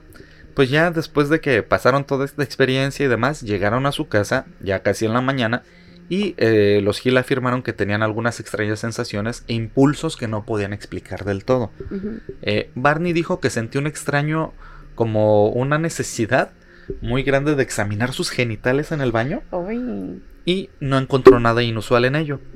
Se dice que tomaron muchas duchas porque sentían que, te- que estaban contaminados a lo que habían sido expuestos Ajá. que ellos le llaman plasma espacial, y luego cada uno de ellos posteriormente eh, realizó un dibujo de lo que habían observado y resulta ser que sus ilustraciones eran muy similares, ¿no? Pero, o sea, ¿se las mostraron o cómo? No, lo O hicieron sea, bajo ¿cómo, hipno- no- hipnosis ¿cómo saber después. si no se copiaron? A ver, Porque lo hicieron bajo ver, ¿cómo hipnosis. lo Ah, uh, bueno. Ajá, vamos a ir para allá. Ajá. Eh, bueno, obviamente después de este hecho, ya así como muy perplejos, los Hill dijeron que habían tratado de reconstruir como la cronología de todos los hechos, después de, obs- de haber obs- observado por primera vez al ovni y de haber conducido de regreso a casa, pero inmediatamente después de haber es- este, escuchado el zumbido, que más tarde Betty lo describió como microondas, así dijo que el zumbido eran microondas, dijo ella, ¿no? Y, las y, y, pues esta cronología, sus respectivas memorias se habían vuelto como este incomplejas incompletas, perdón, incompletas, como complejas e incompletas, y fragmentadas, es decir, no podían, no podían determinar la cadena de eventos, este, cómo había sucedido. O sea, decían, estuvo esto, pero ¿cuándo pasó? ¿Fue antes de que viéramos la luz? ¿Fue Sí. después? No, no podían, este, como darle una, una cronología bien a lo que había pasado, ¿no? Este, pues ya estando en la casa y luego de dormir algunas horas, Betty se despertaba y colocaba los zapatos y ropa que había usado durante el viaje ahí en el, en el closet, ¿no? Dijo que nunca más volvió a usar esas prendas. Y después que Betty las volvió a sacar del ropero, notó como un polvito rosa sobre el vestido, que tenía como cierto polvo rosa. Ah, era la cocaína esta rosa que están vendiendo, ¿no? A lo mejor era fentanilo, ¿no? Pero no te... la- a ver, y le dio el jalón a ver. y luego el estado alterado. Eso Ándale. explica muchas cosas. Podría ser polen, polen alterado. Pero decía que no, no tenía idea de dónde podía haberse pegado ese polvito, ¿no? E inicialmente se dice que se deshizo de esta prenda, pero aquí hay algo que, que no encontré. Si lo encuentras estaría chido, ¿no? Porque se dice que se deshizo de esta prenda, de la- del vestido que tenía, pero que luego que cambió de parecer y lo recuperó. Y que posteriormente, este, que todavía quedaron algunas manchas porque dice que lo sacudió y volaron Ajá. pero que le quedaron unas poquitas manchas y se dice que eh, cinco laboratorios realizaron análisis químicos y forenses sobre la prenda, pero no encontré los, Ah, no, los traté de- resultados. ajá, traté de buscar los resultados de eso, porque si lo hicieron, Sí. si le hicieron cinco análisis, debería de haber resultados de eso y no puedo encontrar la historia de, de qué resultados hay sobre, sobre la prenda. Si los encuentran ustedes, díganos, ¿no? Bueno, pues en noviembre del 61 Betty comenzó a describir eh, detalles de sus sueños porque empezó a tener como sueños que, se volvieron pesadillas recurrentes. recurrentes, exactamente. En estos sueños, Betty parecía estar luchando para recobrar, recobrar perdón, su conciencia cuando se dio cuenta de que estaba siendo forzada por dos pequeños seres u hombrecillos a caminar en un bosque durante la noche. Miró a Barney caminando junto a ella, aunque cuando lo llamaba, él parecía estar en un trance o caminando como un sonámbulo. Estos pequeños seres tenían una estatura cercana a un metro cincuenta, Ah, eran grises. o eran parientes míos, probablemente cualquiera de las dos, o eran grises o eran... eh, mira, eran tres opciones. Eran grises, eran parientes míos o eran del sureste de la República Mexicana. No hay más, güey. Puede ser. Cualquiera de esas tres Sí, explicaciones. unos güey. 50 de altura. Ajá, no hay más. O sea, no, no, no le busques. O te digo, eran extraterrestres o, O eran niños disfrazados. Ándale, era Halloween. Y se dice que usaban uniforme, que traían gorras similares a las que en ese entonces usaba la Fuerza Aérea de los Estados Unidos, según ella. Pero que no tenían cabello y poseían este unas frentes grandes y bulbosas. ¿Y los ojos cómo eran? Eran este rasgados avellanados. Era- eran como los grises. A lo mejor eran japoneses. Y bueno, en sus sueños, Batty, Ba- Batty, Be- Betty, Betty. no es que quise decir Barney y Betty, pero junté a los dos Bar. Era como. Como esta, este- ¿Cómo eh, era eh, Jennifer y, y Ben Affleck? Benifer. Benifer. Ándale, como Benifer. Bueno, Betty y Barney y, este, y estos pequeños seres caminaban por una rampa hacia una nave en forma de disco de apariencia metálica. Una vez dentro, Barney y Betty fueron separados. Se dice que ella protestaba al respecto, por lo que un ser al que ella posteriormente comenzó a llamar el líder, que es muy probablemente el que no se bajó o el que no se movió de la El que nave, daba como las órdenes. y- le, di- le decía que si Barney y ella eran examinados juntos, tomaría mucho más tiempo realizar las pruebas. Entonces Barney y ella fueron llevados a salas separadas, aunque el líder y los otros seres les hablaban en inglés, su dominio del idioma parecía de ser imperfecto, o sea, como que tenían un... Como yo hablando, te digo que sí eran parientes míos. Como un acento. Ah, como que Como no... no, como- no muy bien. Ajá, como cuando no, no, como no te cuando no sabes expresar. dominas Exactamente. el idioma. Este, entonces se dice que Betty soñó en este nuevo ser similar a los otros y que ingresó a realizar su examen junto al líder. Betty llamó a este otro ser el examinador y dijo que él tenía modales muy calmados y placenteros. Eh, dice Betty que en sus sueños el examinador le había dicho que le realizaría un examen rápido y unas pocas pruebas para constatar las diferencias entre los seres humanos y los seres de, de la nave, o sea, la especie de estos cuates que los llevaron, ¿no? La sentó en una silla y le enfocó una luz brillante sobre ella. Este examinador cortó un, un mechón de cabello de Betty, examinó sus ojos, sus orejas, su boca, sus dientes, garganta, manos, guardó este pedacitos de, de las uñas de los dedos de la, de- de la mano de Betty y luego de examinar sus piernas y pies, este examinador usó una especie de cuchillo romo como bisturí, este, similar como un abridor de cartas para raspar o extraer algo de piel hacia un pequeño contenedor, este, como una diapositiva, como un, ah, como un portaobjetos, Ya. más o menos. ¿Haz de cuenta Como que le hizo un raspado? de Petri. Ándale. Este. Dice que este examinador le sacó el vestido a Betty y le dijo que se recostara sobre una mesa, diciendo que estaba examinando su sistema nervioso. Le pasó un aparato que se parecía a un dispositivo este, eh, de estos EEG que son para realizar electroencelografías sobre la parte frontal, electroencelografías. Cuando te sacan como una tomografía de la, de la cabeza, entonces bueno, pues le, le empezó a, a, pasar por la parte frontal y posterior de su cuerpo y este examinador se limpió sus manos con un líquido y se puso guantes similares a los quirúrgicos. Era alcohol en gel. Yo creo que sí, estaba en pandemia, sabía que no se tenía que, que, este, que contagiar. Dice que sacó una aguja hipotérmica de unos 10 o 15 centímetros de longitud para realizar lo que dijo se trataba de un examen de embarazo. Ok. Usó un hisopo de algodón mojado sobre su ombligo, le empujó la aguja por el ombligo. What? Lo que obviamente causó en Betty un gran dolor, pues imagínate una anestesia? hoja de 10 nada más con alcoholito, ¿no? Pero este examinador le dijo, este, nada más le frotó la frente, así como de, ya, ya, ya, y que el, el dolor enseguida desapareció. Dice, nada más con frotarle la frente. Eh, este examinador le dijo a Betty que su examen estaba completo y que pronto ella y Barney serían regresados a su automóvil. Ella comenzó a comenzar, conversar con el líder solo para ser interrumpida cuando otro ser llegó a la habitación y aparentemente como muy emocionado habló con el líder en un idioma extraño y enseguida se fueron los dos del cuarto dejando a Betty sola, ¿no? Luego de regresar en unos, eh, después de unos minutos regresó este líder, ya no el examinador, y empezó como a examinar la boca de Betty y al parecer estaba intentando sacarle los dientes. Okay. Cuando no pudo, el líder preguntó por qué sus dientes estaban fijos, mientras que los de Barney salieron rápidos. O sea, ella le dijo, ¿por qué tus dientes no se mueven? Ajá. Y los de Barney sí, o sea, le preguntó el, el examinador, ¿no? Y que Barney tenía una dentadura Él tenía postiza? dentadura postiza. O sea, que Betty Ah. le dijo, pues es que Barney usa dentadura, porque los humanos con frecuencia perdemos los dientes a medida que envejecemos. Y este, pues como que el líder, como que no entendía el, el pedo de vejez. O sea, como que le decía, ¿qué es eso de vejez? No, no Ajá. entendía cuál era el concepto de edad avanzada. Y entonces Betty le, le intentaba explicar que era un año terrestre, pero él tampoco entendía que era un año terrestre. Dice Betty que en este sueño le preguntó al líder si podía tomar un artefacto o dispositivo de la nave como prueba o evidencia de que habían estado ahí. El líder le permitió un tomar recuerdito. El líder le permitió tomar un libro grande cuyas páginas estaban llenas de símbolos agrupados en columnas. Y un centro de mesa. y le, se llevó al centro de mesa, ¿no? Le dijo, y sí, llévate este recuerdito. Le dio una calcomanía. Yo estuve, a mí me abdujeron los A mí me aliens. dijeron los grises. Vi- Vine, vine a Ontario y solamente me llevaron los grises, güey. Así de, se le dieron una un playerita. libro con símbolos. Sí, con simbolitos, ¿no? Entonces, este, dice que estaban así como en columnas, ¿no? Agrupados. Y Entonces, el libro decía, ¿cómo cocinar humanos? Decía, hacían recetas para anos de vaca, güey. ándale. Mil y un recetas Mil y para un formas de cortar el ano de una vaca. Este, y otras recetas, ¿no? Por, by, by Gordon Ramsay. Eh. güey. Entonces, este, pues Betty le pregunta al líder que de dónde venían él, él y pues obviamente la tripulación de su nave. De su nave, perdón.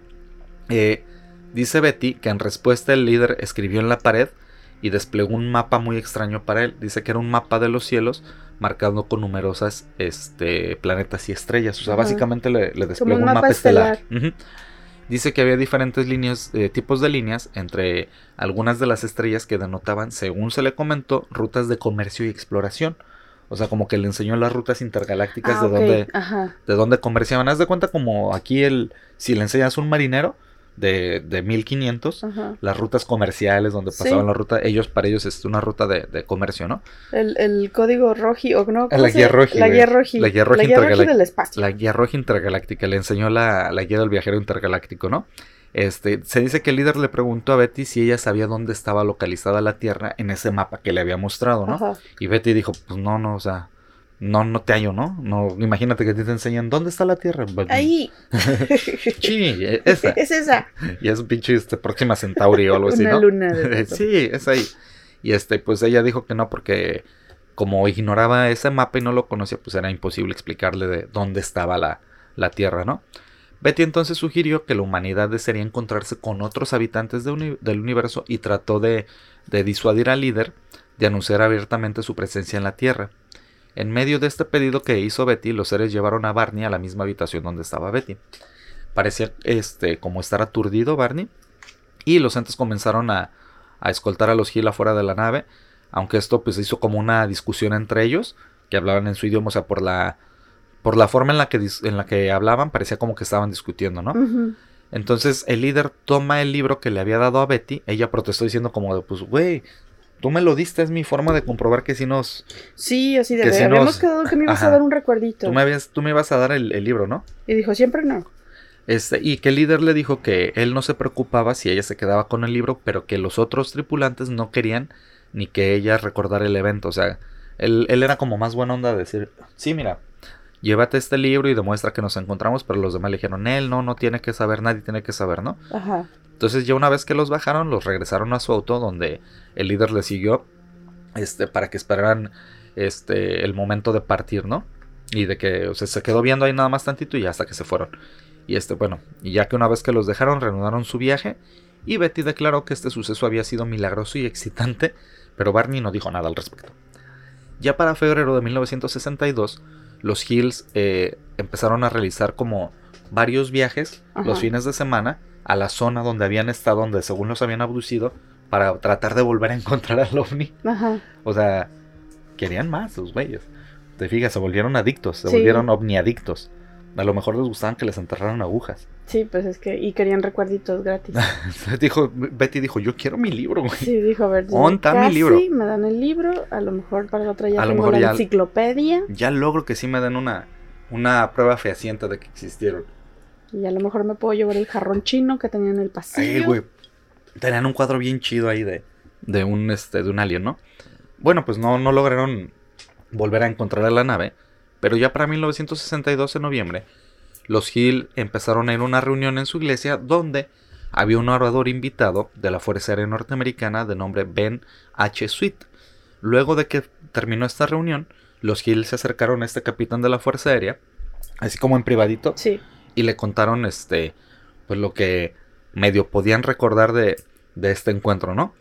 Eh, este capitán estaba así como interesado en, en- en el tiempo perdido que tenían en los relatos los Hill, Ujú. porque acuérdate que, perdón, me estaba quedando sin aire. En este relato de los Hill tienen como lapsus perdidos, ¿no? Y ellos le dijeron, ok, ¿nos puedes hipnotizar para intentar recuperar los recuerdos que tenemos perdidos de, de esto? Pero Sweet les dijo que en él, en el que él no estaba calificado para hacer eso y que evitaran buscar a cualquier hipnotista así como de medio pelo, él lo llamó, o sea, cualquier hipnotista charlatán. Entonces después de esto, este, le dijeron a, a Sweet que ya estaban yendo ellos a un psiquiatra de nombre eh, Stephens, el doctor Stephens. Este capitán les dijo entonces que le preguntara a este doctor acerca del uso de la hipnosis. Y pues bueno, también les dice este les dice este psiquiatra el doctor Stevens que lo mejor es este acercarse a, un experto que era el doctor Benjamin Simon de la ciudad de Boston. Y bueno pues ya una vez que, que acordaron este eh, sí ir con este psiquiatra pues ya empiezan a hacer ahora sí las, las regresiones no Es las, que ese es el problema que yo tengo con las hipnosis. Es que, es que, ¿te fijas cómo el, el experto de la Fuerza Aérea les dijo, no, o sea, no él le dijo no, voy vayan a- con yo no estoy yo no les calificado puedo hacer esto Ajá. porque no tengo, eh, o sea, Yo no estoy los- calificado. Pero de todas maneras, alguien calificado también tiene su atisbo de duda porque... ah claro va, Porque muchos, estás en una situación la- tan vulnerable a la hora de que te hacen una hipnosis que en cualquier momento cualquier sugerencia que te haga el, Mm. el entrevistador Voy- podría voy a- en, un, en, una, en, en una creencia o en un recuerdo falso. Entonces, eh, por, es, por eso es que tengo mis dudas con, con las regresiones. Sí, que, que te sugestiones sin querer, ¿no? Entonces, pues bueno, ya como te digo, Betty tenía este, estos sueños a- eh, casi todas las noches con, con los ovnis y Barney empezó a sufrir este insomnio, empezó a tenía una úlcera que se le empezó a empeorar, este, más bien que se le empeoró, no que se le empezó a empeorar, ¿no? Y pues bueno, ellos trataban de, de, de, de darle como una lógica, ¿no? ¿En dónde estaba esta úlcera que se le... Este, se- era una úlcera del duodeno. Búscale dónde está el píloro y el duodeno. Que te quedaste, te quedaste igual, ¿ah? Y tú así de, ¿dónde está? Es este. Ay, ahorita te como voy a decir. Está, no, está en. Es como arriba del, del estómago, abajo del estómago, si no me equivoco. Ah, ok. Está por ahí el duodeno. Ya nos, ya que lo escuche Ariel nos va a corregir y nos va a regañar. Este, pero bueno. Es en el estómago, en la parte del, del sistema digestivo, dejémoslo así. No en el estómago, en la parte del sistema digestivo, esa úlcera. Este, entonces, pues bueno, con todo este rollo que traían de, de que ella tenía las pesadillas recurrentes, Sí. él, no, él no podía dormir, este, pues siempre se empezaron a preguntar dónde habíamos estado, qué había pasado realmente, este, y ya es cuando te digo que el 19 de septiembre van este, con, con este psiquiatra, ¿no? Este tratamiento comenzó en diciembre de 1963, más de dos años después del supuesto encuentro con el ovni. Y obviamente bajo un estado profundo de hipnosis, Barney y Betty narraron una historia mucho más extraña de la que aparentemente se encontraba en su nivel consciente. O sea, lo que ellos recordaban y los sueños que tenía Betty, Sí. ya en la, en la hipnosis salieron más detalles, ¿no? Este doctor Simon eh, tuvo en- eh, prendida su grabadora todo el rato en el que llevó a Barney Hill a describir su secuestro a manos de, de estos este, alienígenas, ¿no? Eh, Barney recordó haber sido llevado por una rampa hacia el interior de la nave y de inmediato dijo que lo trasladaron a una habitación para someterlo a un examen, que es muy similar a los sueños que tenía Betty. Dice él, podía sentir cómo me revisaban con sus manos. Miraron mi espalda y los podía sentir tocando mi piel, como si estuvieran contando mi columna vertebral, o sea, como contando Como cuántas vértebras vértebras. tenían, ajá. Eh, y luego me dieron vuelta y de nuevo me revisaron, me abrieron la boca y yo podía sentir dos dedos que la cerraban. Después oí como si vinieran más hombres y los podía sentir que se desplazaban por el costado de la mesa en la que yo me encontraba. Algo me raspó con suavidad, como un palito contra mi brazo izquierdo, lo mismo que comentaba Betty. De este raspado, ¿no? Y luego estos hombres se fueron. Al rato volvieron, me pusieron los zapatos y pude bajar de la mesa. Pienso que me sentí bien porque supe que habían terminado. Bajé por la rampa y abrí mis ojos y seguí caminando. Vi mi auto y Bet- y Betty venía caminando por la ruta y luego abrió la puerta. Por su parte, Betty contó una historia similar sobre el examen físico. A ella le pareció que tomaron muestras para luego analizarlas. Al entrar en esa habitación, es donde empieza su relato, viene con un hombre que habla inglés, lo que mencionaba también en sus sueños. Se queda por un minuto, dice, no sé quiénes son, tal vez sea la tripulación, y entra otro hombre, no lo he visto antes, creo que es un médico. Traen la máquina, es algo parecido a un microscopio, pero un microscopio con gran lente. Me dio la idea de que estaban tomando una fotografía de mi piel. Luego toman algo similar a un abrecartas, pero no lo era, y rasparon mi brazo aquí. Había como un trozo de celofano plástico o algo así. Ellos rasparon y colocaron lo que sacaron en ese plástico. Betty Hill dijo que pidió al que parecía ser el líder que le informara de dónde venía la nave y él le mostró la ubicación en un mapa de estrellas, lo mismo, o sea, lo mismo que en su sueño. Luego fue escoltado de regreso a la rampa y entonces pudo regresar al auto. Eh, voy a lo, a lo siguiente ahorita, dice, este, ya que, que la regresaron. Hay dos aspectos particulares de esta historia de los Hill que han ayudado a darle como cierta credibilidad a muchos investigadores. El primero es un mapa estelar que Betty Hill dibujó siguiendo las sesiones de hipnosis. Este mapa se basa, según dijo, en el que, se le, el que le mostró el líder en los extra- de, de esos extraterrestres. Perdón. A finales de la década de los 60, una maestra de escuela primaria y astrónoma aficionada, de nombre Marjorie Fish, leyó la historia de los Hill y decidió ver si el mapa de Betty coincidía con algún sistema solar este, cercano que, que conocieran, ¿no? De los conocidos. Después de construir un modelo en escala de las estrellas que se encuentran dentro de un radio de 33 años luz de la Tierra, descubrió que el mapa eh, que hizo Betty como que coincidía bastante, no de manera exacta, con una visión de nuestro Sol y las estrellas vecinas de unos pocos años luz más allá del sistema de Zeta Reticuli. Mm. Por eso le conocen como el, sistema, el incidente Zeta Reticuli. Varios astrónomos verificaron la exactitud del modelo que hizo Fish y curiosamente muchas de estas estrellas eran desconocidas, al menos para los terrícolas, hasta que se publicó el catálogo de 1969. O sea, resulta que sí existían las estrellas que O sea, no era una información pública, pero sí ya había un registro. No se había, ajá, no era Este, pública, ajá. Es decir, ocho años después de que los abdujeron, Porque fíjate, cuando me dijiste esto de lo del mapa y lo, lo, lo, dije, bueno, pues es que, o sea, si quieres hacer tu historia real, te pones a investigar un poquito, Mm, mm. estudias un poco de dónde están las orientaciones y te pones a hacer un mapa, o sea, no, eh, no existía esa información, no se habían podido observar por las limitaciones Ajá. tecnológicas también del tiempo. Entonces, ya hasta ocho años después, ya se pudo. se pudo y se dan cuenta que coincide con ese sistema, ¿no? Entonces, obviamente, pues este, para estar seguros, estos críticos argumentaron que la coincidencia entre el modelo y el mapa de estrellas de Betty fue como una coincidencia muy afortunada, ¿no? Sí. Pero pues obviamente este, hay quienes defienden el relato y sostienen que, que son diferencias muy, muy mínimas, ¿no? Sí. Que no, que no hay. ¿Qué concluye este doctor Simon? Dice que luego de las extensas sesiones de, de hipnosis, este doctor concluyó que el recuerdo de Barney acerca del supuesto encuentro ovni era una fantasía inspirada por los recurrentes sueños de Betty, es decir, lo que decías tú de, de que te sugestiona. Ajá. O sea, que Betty le había contado tanto los sueños Sí. que en la hipnosis Barney repetía lo que Betty le había dicho, ¿no? Sí.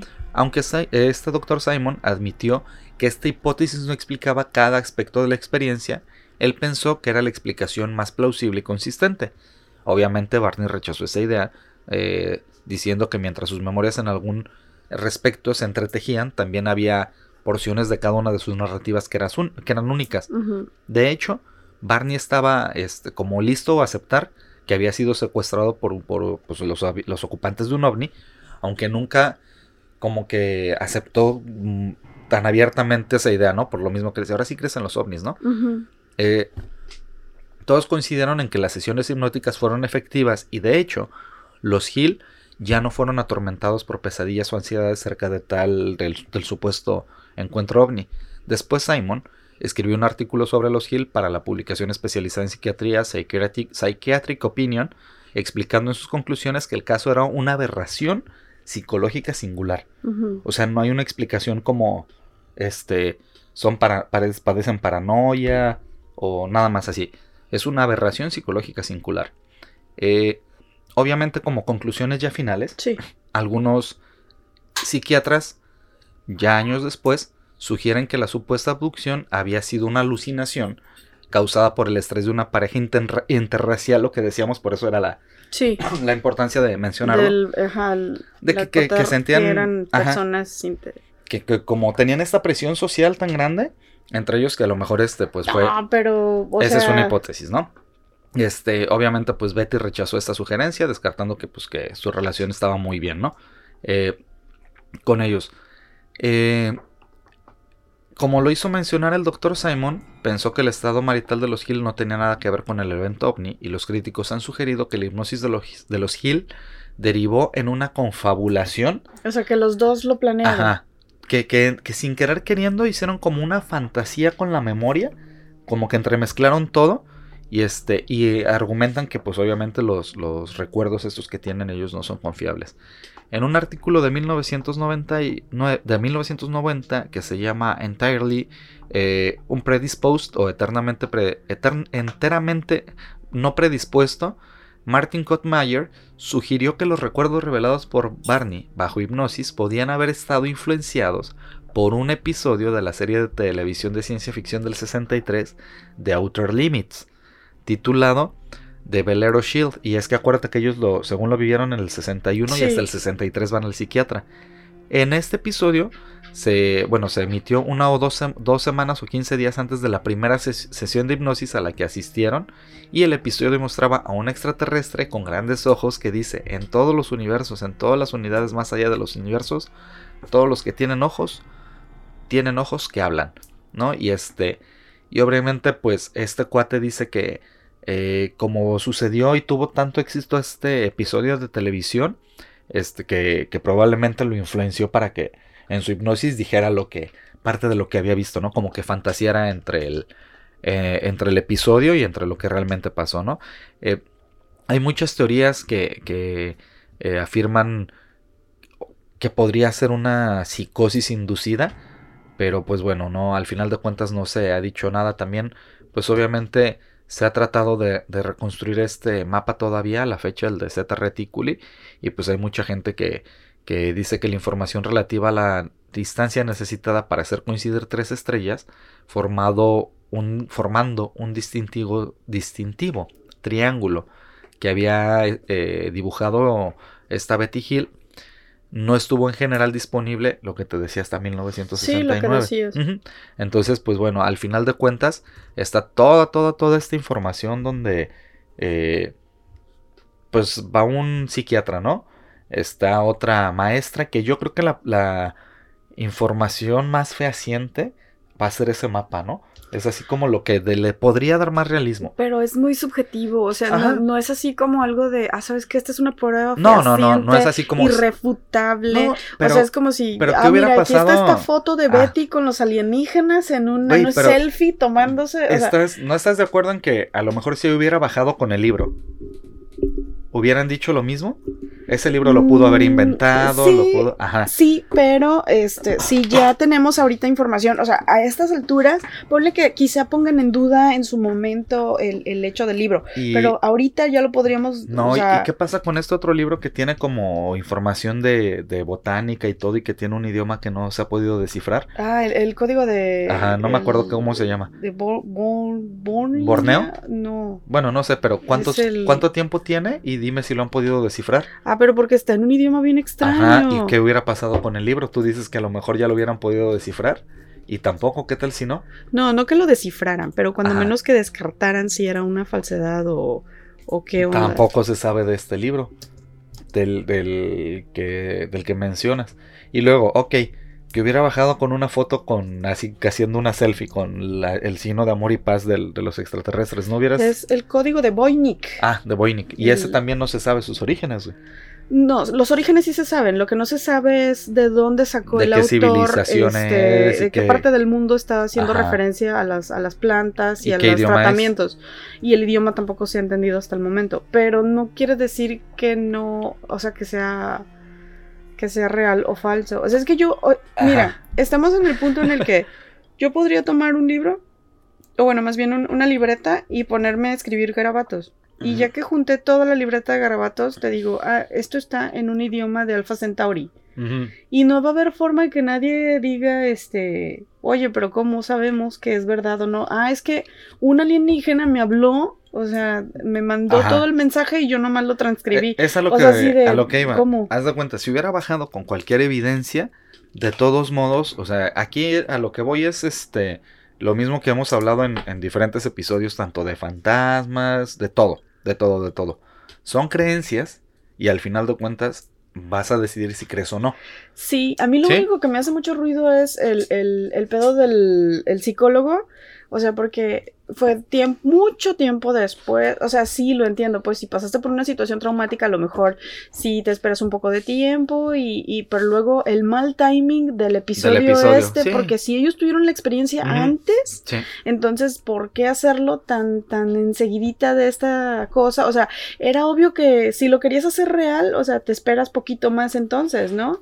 O, o no sé, como que no. Es que ese es el problema de los que no creen porque dicen, ah, es que fue el episodio primero y ellos se sugestionaron y fueron al psicólogo y eso fue lo que salió. Entonces, ok, sí, pero lo que más ruido me haría, más allá de lo del libro, de lo del mapa, de lo, lo que quieras, las partículas estas que no pudieron, este... Yo quiero buscar, si en algún momento encuentro, voy a, voy a tratar de, de abocarme a buscar qué chingados pasó, porque si, le hicieron cinco análisis, Si el análisis muestra que la Bueno. partícula no pertenece a, o que incluso no va. tiene un rastro de carbono, ajá, es así como de, ah, espérate, no, pues no es y va la, y va la otra. El, ya una vez pon tú que los hayan encontrado o que no hayan encontrado, te va a venir la otra parte de- del internet que te van, que son los conspiranoicos. y El gobierno de Estados Unidos lo quiere, Lo oculta. lo está oculto. Sí, güey, o sea, siempre Bueno, van a ver todas las partes, en- ¿no? en Los que sí creen, los que son El, el gobierno de. Estados Unidos sí oculta información. De hecho, eso está en el libro azul, ¿eh? De Estados bueno, Unidos. ahorita ya liberaron, no liberaron hace dos meses, Ajá. este, ya videos de Sí. la Fuerza Aérea detectando objetos. Y que dicen, esto está raro, no sabemos qué es. No dicen que es un ovni, pero dicen, no sabemos qué es. Bueno, sí dicen O que es un ovni, porque el término ovni Ujú. es objeto volador no identificado. no- bueno, no es una nave O sea, si extraterrestre, tú me refiero. avientas una paloma muerta y le toman una foto, es un no objeto volador no identificado si no lo identifican en el... Si en- alguien a veces va volando y se avienta un mojón y sale en un radar y no saben qué es. Yo, fíjate que tenía esa duda. Si en los camiones, este, esa cosa sale en carretera, en los aviones también lo sueltan así. No, no sale en carretera, güey. Sí no sale salen en los carretera. mojones, güey. No, tienen una fosa. Antes sí sabes. salían. Bueno, antes sí, güey. Pues a lo mejor sí se embarraba. Antes era directo el tubo así. Sí se te embarraba por ahí, en, en lo que ibas pasando Pero y te volaba entonces, un o sea, y mojoncito de un pasajero. ovnis, si tienen baños, o sea, también los sueltan así o traen su propia fosa séptica. Ellos no tienen anito. ¿Cómo Por eso se roban a- el de las vacas, Claudia, No, porque ellos sí no tienen tienen- ano. Bueno, no sabemos, no sabemos. Por eso se roban. Es que, fíjate, de la autopsia de Roswell no recuerdo ver que le analizaron el ano. No tenían genitales, ya están tan avanzados que no. No necesitan. No sé. Comen. O sea, híjole, es que sí se oye, se oye muy interesante esta abducción de los Sí, está muy chida, Pero, pero, de repente sí se me hace como que Betty para muy, los para sea, los escépticos obviamente va a tener muchos y, no, y yo- para los que tú creen, sabes que yo no soy escéptica. tú eres ecléctica. Pero, pero ese pedo de Betty de, a ver, no, y ahora dame un libro, y ahora quiero esto, y ahora, oye, espérate, ¿con qué huevos le pides cosas a una alienígena? Pues después de que te metieron los dedos en la boca y te metieron una aguja y así. pues, pero no le hicieron nada más Lo- que la aguja y yo al mínimo le hubiera dicho a la- un besito, ¿no, güey?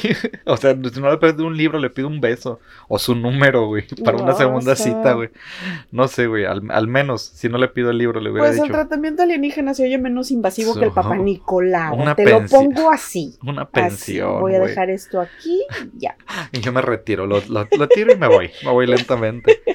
Y pues esos fueron los dos este, casos. Primero el de Chen Chin Chun Pum Pam Pam Tam, que no me acuerdo cómo se llamaba, el, el del OVNI Nippon. El ovni nipón es el, el incidente o de Utsurubune. De Otsurubune, de los ninjas que vieron ovnis. Ninjutsu. de los ninjutsus. Y el Ah. otro, pues bueno, fue el, el de este de la de lo de la pareja Gil para y es que por eso te decía que a mí se me hacía muy parecido Reticuli. el del, el del ovni nipón Ajá. precisamente a la historia esta de la princesa Kaguya Ajá, sí. que la vemos en Ghibli y también a el, eh, todo el plot de la última bueno de la película de Naruto The Last Ajá, de la en luna. donde precisamente eh, ahí, ahí están buscando una princesa de la luna. y que, entonces- que es así como un ser y extraterrestre. también si vemos Sailor Moon, no, no es cierto.